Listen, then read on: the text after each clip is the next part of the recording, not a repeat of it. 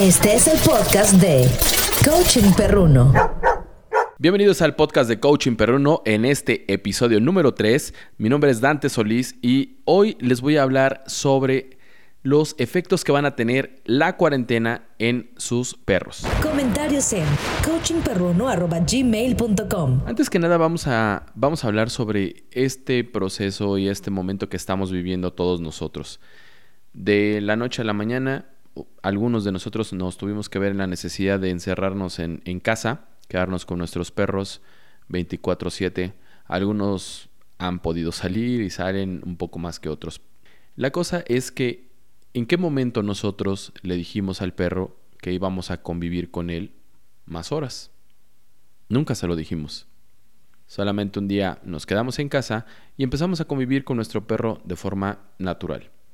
Cuando nosotros estamos en casa, eh, normalmente el perro pues está habituado a tener cierta actividad con nosotros. El perro dice, bueno, está en casa, pues es momento de jugar, es momento de que me ponga atención, de que me apapache, sin embargo, esto no es posible porque hay algunas personas que tienen que hacer, por ejemplo, home office. Entonces, mientras están haciendo home office, pues no pueden ponerle atención al perro. El perro no entiende que tú estás en una actividad la cual no, le, no te permite a ti jugar con él. Entonces, empezará a llamar tu atención, sea de forma positiva o negativa. ¿Cómo es esto? De forma positiva, pues es por medio de un sentado, levantando la patita, haciendo una gracia que a ti te guste para que le des un premio, para que voltees a verlo. La forma negativa es destruyendo, rompiendo algo, eh, mordiendo alguna, alguna cosa, no sé, algo que te pueda desagradar, llamar tu atención y entonces viene el regaño. El perro está logrando su objetivo. ¿Por qué? Pues porque al final estás volteando a verlo. No importa si es para regañarlo o no, no importa si es para premiarlo. Él lo único que busca es llamar tu atención. Entonces decimos que de la noche a la mañana empezamos a, a estar en, en, casa, a convivir con nuestro perro más tiempo. Pero esto para nosotros pues es como algo normal, o sea, sin, sin ningún problema, sin mayor problema. Pero para ellos pues puede, puede causar otro tipo de, de males. Por ejemplo, el estrés. Les estamos cambiando la rutina. Yo sé que ahí afuera nos están diciendo el quédate en casa, quédate en casa, quédate en casa, quédate en casa. No salgas. Sin embargo, hay, hay personas que, que no están sacando a sus perros a pasear, por ejemplo, o sea, por este miedo que se tiene de la pandemia. Sí, nos han dicho, quédate en casa, y yo no estoy diciendo que vayas por, por la vida paseando con tu perro 20 mil horas y, y, y, seas imprudente. No, para nada. Tienes que ponerte un cubrebocas, eh, guantes, careta, todo lo que, lo que dice el gobierno que te debes de poner y sacar a pasear a tu perro. No puedes cambiarle la rutina y sin embargo muchas personas lo están haciendo. Otra de las cosas es, bueno, tú ya no te estás despertando tan temprano. Si antes te despertabas, no sé, 7, 6 de la mañana, tu, tu rutina era la misma. Te levantas, eh, vas al baño, te lavas, te, bañas, te cambias, eh, sacas al perro, regresas, desayunas, te vas, ¿no? Eh, y ahora, pues como ya haces home office, pues te tienes que despertar y te podrías levantar 5 para las 9, con todo y pijama, y, y asistir a tu trabajo virtual, ¿no?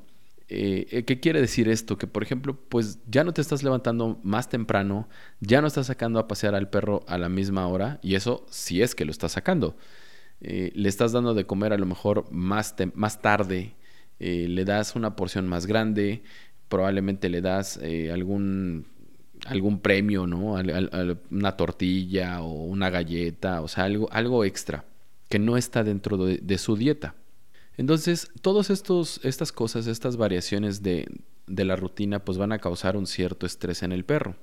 Y este estrés o esta ansiedad se puede ver reflejada pues en diversas cosas, como lo puede ser un trastorno obsesivo compulsivo, un TOC, eh, dígase corretearse la, la, la, cola, por ejemplo, eh, lamerse las patas y, y lamérselas hasta el grado de quitar, quitar el pelo eh, llegar a la piel y, este, y comenzar a lacerarse la, la, piel, o sea, lastimarse, ¿no? O sea, llegan a un punto de, estrés que dicen, bueno, es que ya no sé qué hacer, rasco la pared, este, muerdo esto, eh, los juguetes no son, no, no, no son suficientes.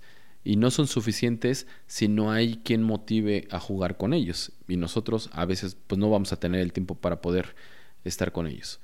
Otra de las cosas pues viene con la depresión.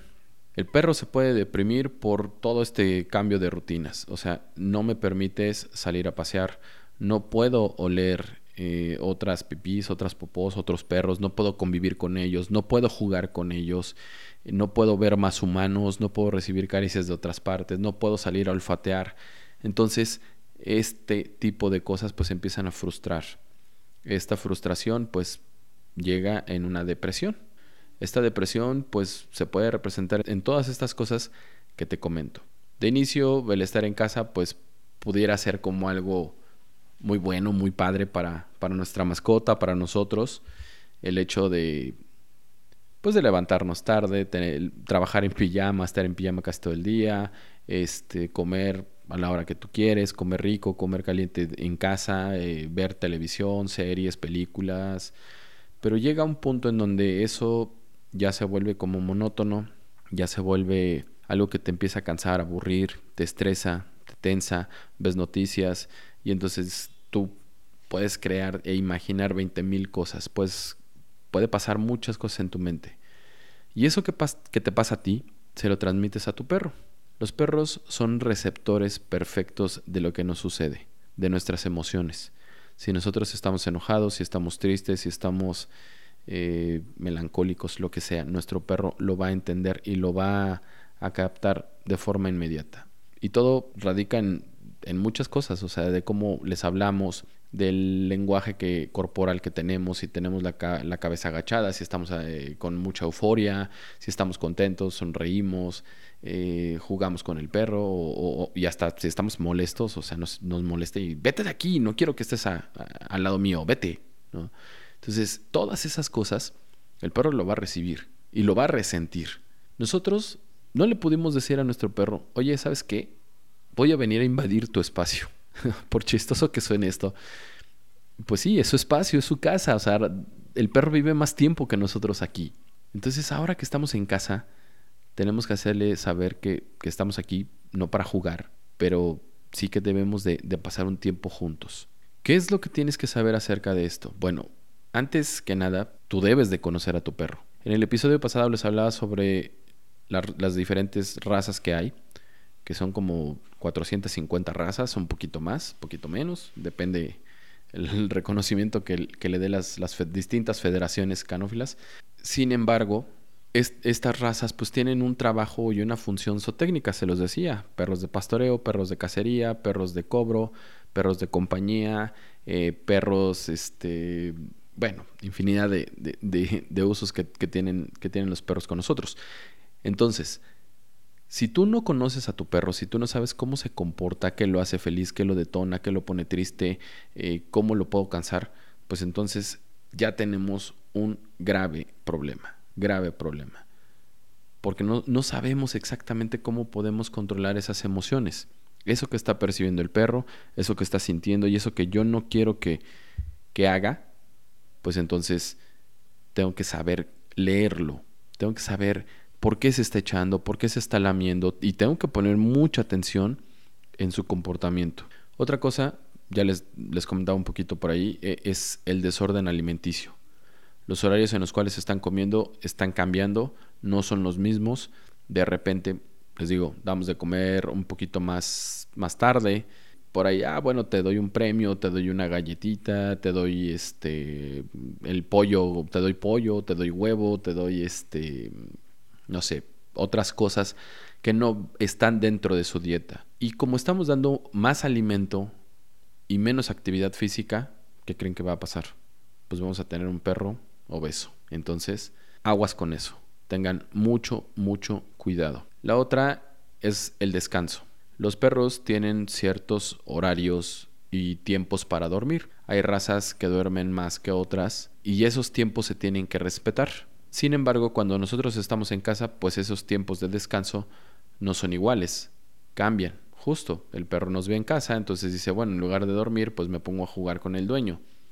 Aquí tenemos que hablar sobre la libertad que le tenemos que dar al perro. O sea, no, yo no quiero un perro que esté encima de mí todo el tiempo. Yo tengo que enseñar a, a que mi perro esté bien, esté tranquilo y esté feliz solo, en su lugar, en su espacio, ya sea en su cama, en su casita, en su transportadora, en el lugar que yo asigné para, para él o el lugar que el mismo perro escogió para estar, yo tengo que dejar y permitir que esté a gusto, ¿sale? Yo no puedo invadir tanto espacio, ¿sí? Para que pueda descansar el tiempo que necesita. Otra cosa, pues es esta cuestión de la actividad física. No podemos sacar a pasear a nuestros perros mucho tiempo, ¿ok? Vamos a sacarlos a pasear, a dar la vuelta a la cuadra dos vueltas a la cuadra. Vamos a dejar que, nuestro perro tenga este, este, esta actividad física por lo menos. No vean el paseo únicamente como una actividad para que haga pipí y popó. No. O sea, piensen en que esto es una actividad física necesaria para el perro. Debe estirar las, las patas, debe sentir otro tipo de superficies, debe de, de olfatear otro tipo de cosas. ¿Sale? Entonces, el paseo tiene que ser con esa conciencia. Denle dos vueltas a la, a la, cuadra o caminen dentro de, su colonia unos 10, 15 minutos. Lo ideal serían unos 40 minutos. Y repito, o sea, sigan las medidas de seguridad y verán que, lo, que esta actividad será muy remunerante para su perro. Otra es la actividad psicológica o, o cómo cansarlo mentalmente. Si checan mis redes sociales eh, en ya sea Facebook, Twitter, Instagram, hay un video que puse sobre cómo cansar a nuestro perro mentalmente. Primero arrojo premios cerca del perro y le digo que los busque y cuando se empieza a distraer eh, lanzo o tiro premios eh, alrededor. Esto con la finalidad de que el perro busque, de que utilice su olfato, ¿sí? de que vaya buscando eh, los premios por diversas partes de la casa. En el video que yo subí es dentro de un jardín pequeño. Lo pueden hacer en casa, lo pueden hacer sin ningún problema. En lugares, este, en la sala, por ejemplo, abiertos. Procuren no ponerlos en lugares donde se pueda meter y, y pueda tirar algo. O sea, que sean como de libre acceso, pero un poco escondidos para que los busque.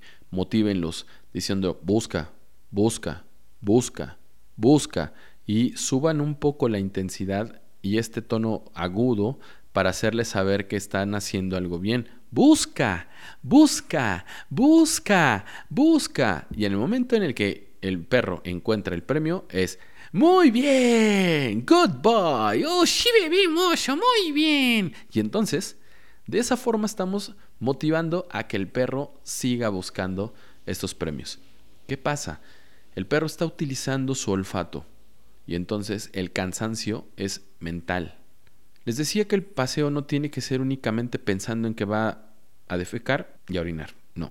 Este paseo tiene que ser con conciencia. Haré un episodio específico sobre, sobre tipos de paseo en el cual vamos a, a, platicar un poco más, eh, un poco más a, fondo al respecto. Ahorita me voy a concentrar en, únicamente en esta situación de la pandemia. Los paseos de 15, 20, 30 minutos, 40 minutos tienen que ser como físicos, o sea, a, una, a la misma velocidad, a una velocidad lenta. No, o sea, yo puedo imprimir un poco más de, de velocidad en el paseo para cansarlo un poco más. Segundo, voy a permitir que el perro olfatee y siga un rastro, ¿ok? Esta cuestión de cuando se acercan a un arbusto, huelen, detectaron algo y empiezan como a jalar. Digo, tampoco permitan que jale.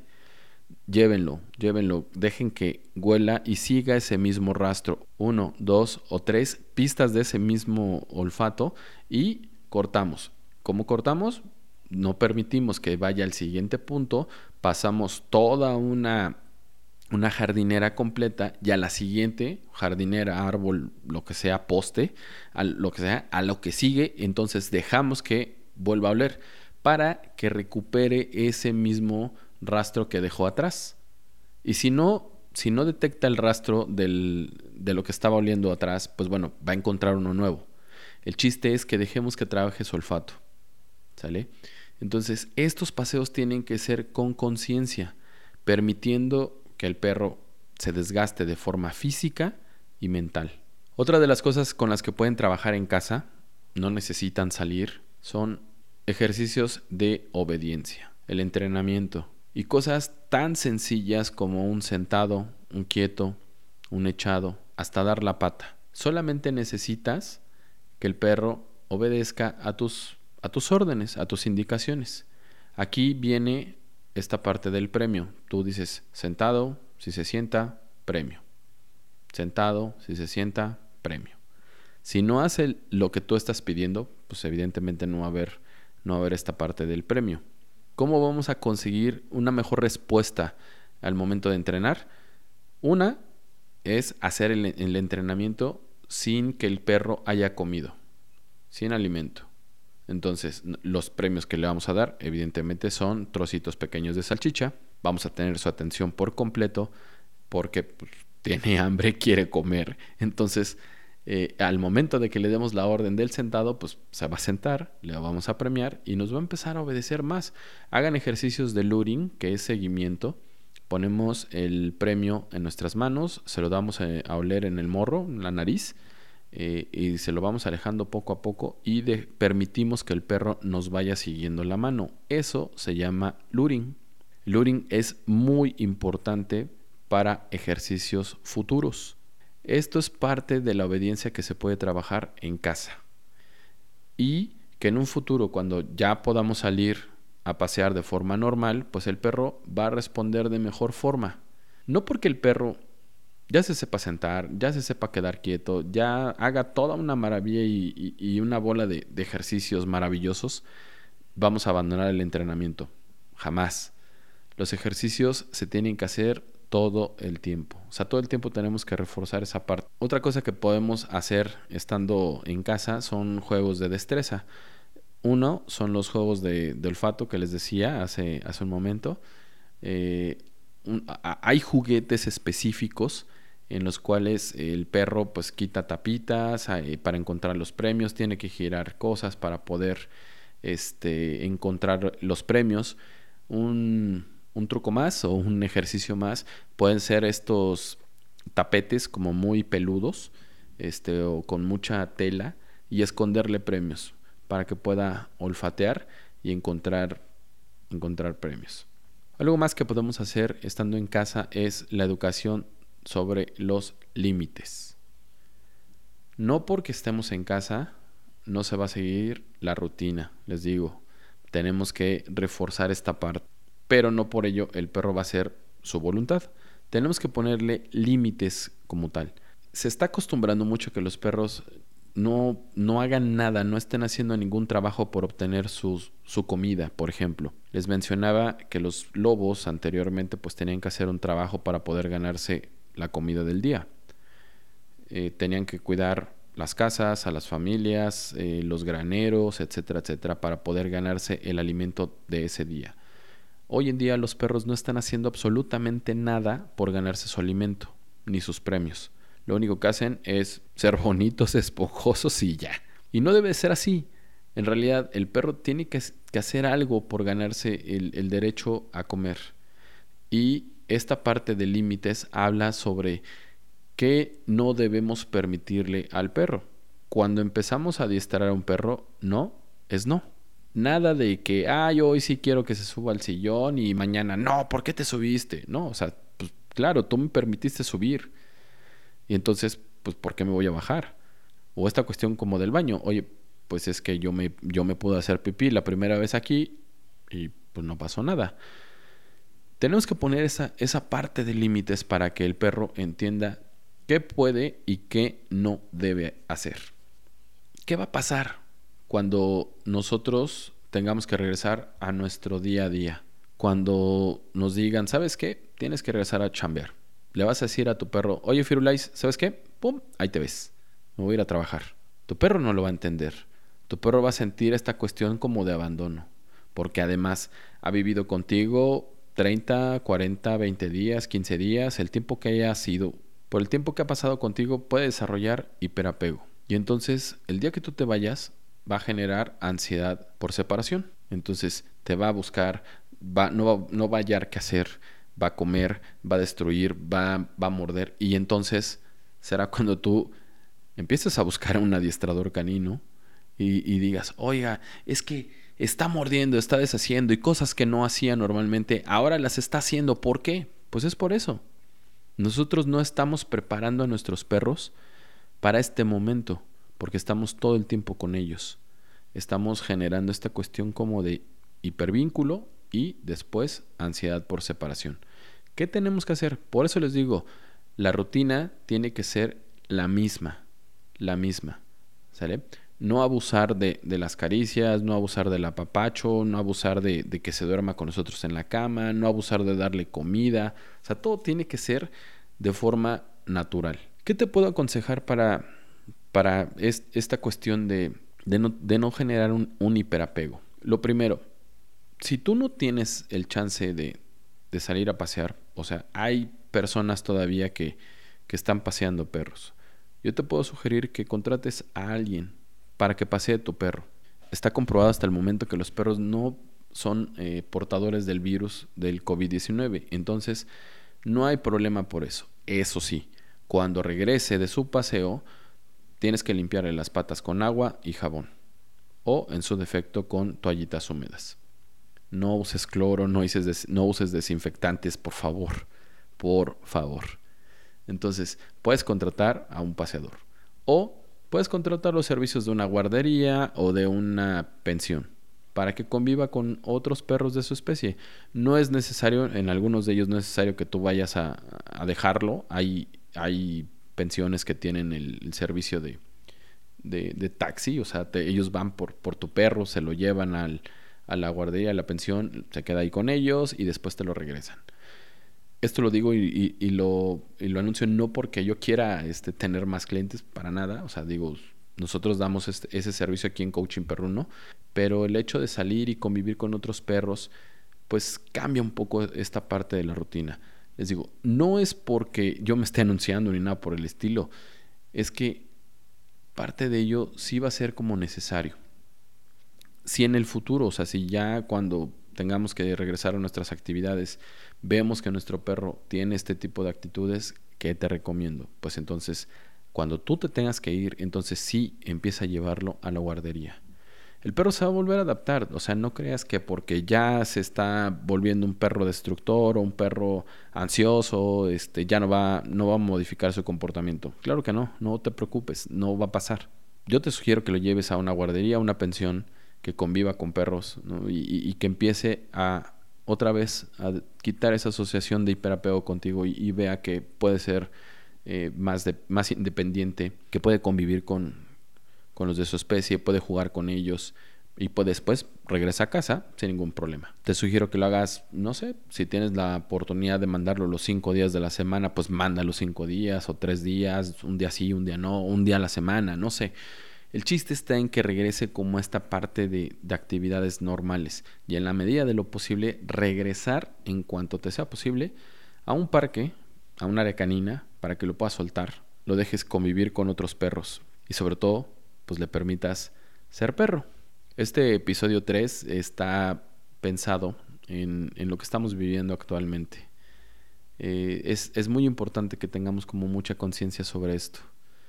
De verdad, dense oportunidad, dense oportunidad de, de conocer a su perro, de entenderlo, de ver qué es lo que hace, eh, observenlo si tienen oportunidad, si tienen tiempo, si no están haciendo como el home office.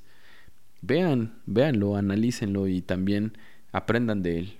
Refuercen este vínculo con, su perro, pero tampoco se excedan, ¿no? O sea, no, no lleguemos a esta cuestión como del hiperapego, o sea, mantengan, mantengan esta distancia, su sana distancia, eh, pero, pero de forma positiva, pues con, no nos excedamos en cariños, en premios, vamos a ser como un poco más objetivos, porque al final del día los únicos afectados son ellos. Entonces, vamos a hacerlo por ellos. Nos escuchamos el próximo lunes. Recuerden que los lunes voy a estar subiendo un episodio nuevo al podcast de Coaching Perruno. Eh, si tienen alguna pregunta, si tienen algún comentario, recuerden que nos pueden contactar por medio de nuestras redes sociales. Nos encuentran en Twitter, Facebook, Instagram como Coaching Perruno. Yo soy Dante Solís. Hasta la próxima. Este podcast fue presentado por